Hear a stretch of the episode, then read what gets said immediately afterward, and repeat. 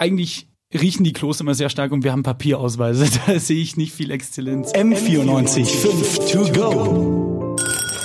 So ist der Eibacker. Na, zum Gleichern. Wir sind wieder Elite.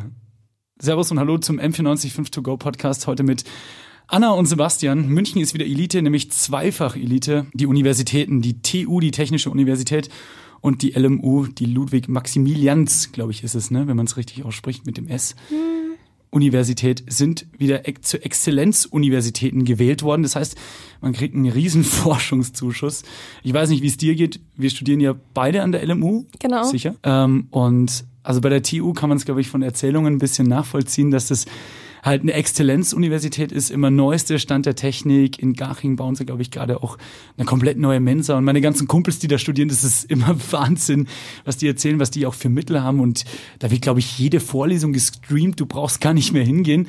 Und dann schaust dir halt die LMU an. Hat zwar ein geschichtsträchtiges Hauptgebäude mit den Geschwistern Scholl und noch viel weiter in die Vergangenheit, aber ich finde, ich weiß nicht, wie es dir geht, aber ich finde es immer eigentlich riechen die Klos immer sehr stark und wir haben Papierausweise. Da sehe ich nicht viel Exzellenz. Oder wie, wie fühlst du dich denn so, wenn, wenn, wenn du an unsere Uni denkst und dann das Wort Exzellenz Universität hörst?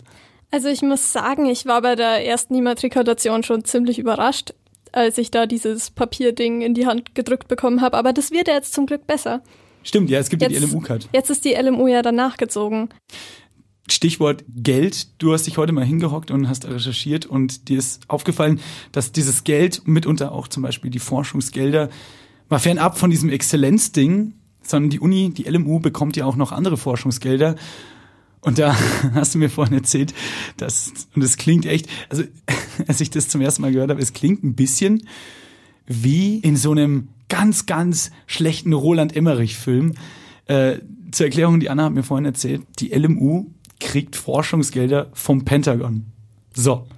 Ja, ähm, die LMU muss sich tatsächlich nicht über das Forschungsgeld, das sie aus den USA bekommt, beschweren. Das sind seit 2008 knapp 3,7 Millionen Dollar.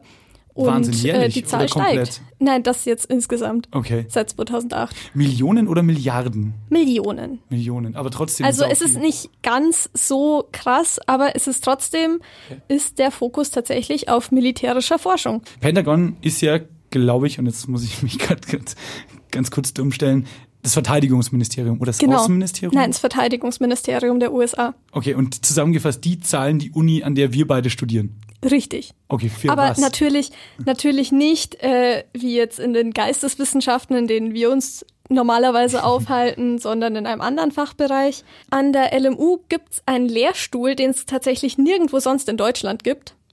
Nämlich den Lehrstuhl für anorganische Chemie unter Professor Thomas Klapöttke. Okay. Und der befasst sich mit energetischen Materialien, was sich ja jetzt erstmal, das könnte so einiges sein für jemanden, der sich nicht auskennt, so wie mich. Ähm, Aber gut, der Verschwörungstheoretiker in mir sagt schon, das hat sicher irgendwas mit Sprengstoff oder so zu tun. richtig. Yes! Also er, äh, es geht um explosive Stoffe, Pyrotechniker und Treibstoffe, aber nicht jetzt für Autos, sondern vor allem für Waffen und Raketenantriebe. Okay, das wird hier in München erforscht. Genau, glaub, an der LMU in Großhadern.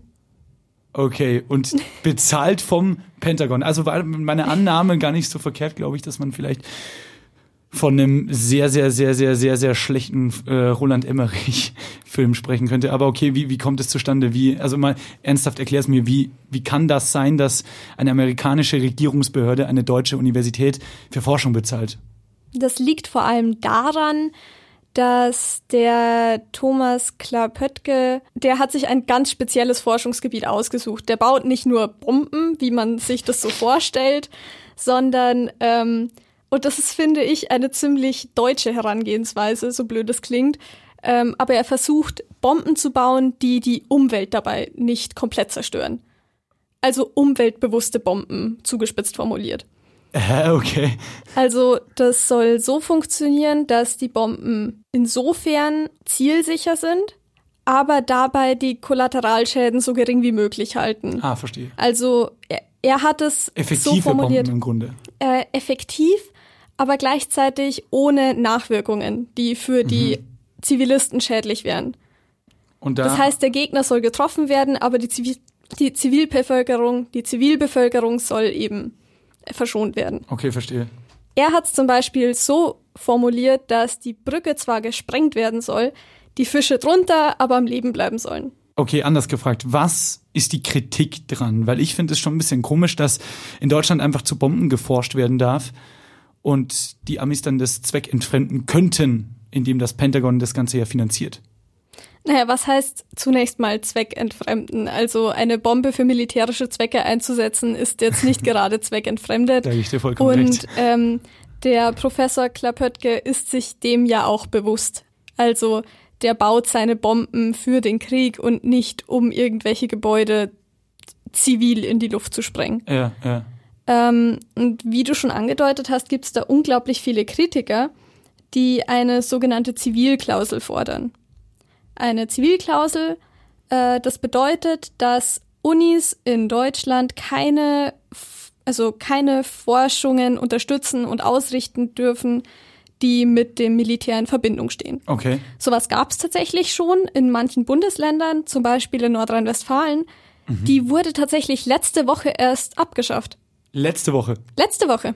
Okay, und jetzt ist wieder komplett open und jeder darf wieder äh, militärische Forschung betreiben, wie es es nur geht. Ah, ja, Genau. irgendwie auch sinnvoll, gell? weil wenn du überlegst, das ist ja eigentlich irgendwo eine, eine, eine, eine eine Zensur. Ja, da, da sprichst du schon was ziemlich Wichtiges an. Und zwar gibt's den Dual-Use-Effekt. Der tritt gerade in Verbindung mit militärischer Forschung unglaublich häufig ein. Das Okay. bedeutet, du forschst zu einem zivilen Thema. Nehmen wir zum Beispiel ein Instrument, das gut Kugeln aus einem Körper entfernen kann. Wird in der Chirurgie dringend benötigt. Ja, logisch. Du kannst nicht abstreiten, dass das Militär keinen Verwendungszweck für so ein, ein solches Instrument hätte. Naja, klar. Und durch eine solche Zivilklausel wäre fraglich, ob man an einem solchen Instrument denn überhaupt forschen dürfte. Ah, und umgekehrt, also im übertragenen Sinne dann genauso für Bomben. Genau. Also wir halten fest, das amerikanische Verteidigungsministerium, das Pentagon, es klingt immer so verdammt verschwörungstheoretisch, aber es ist ein Fakt, bezahlt die Uni München, die LMU München für Forschung an Sprengstoffen. Richtig.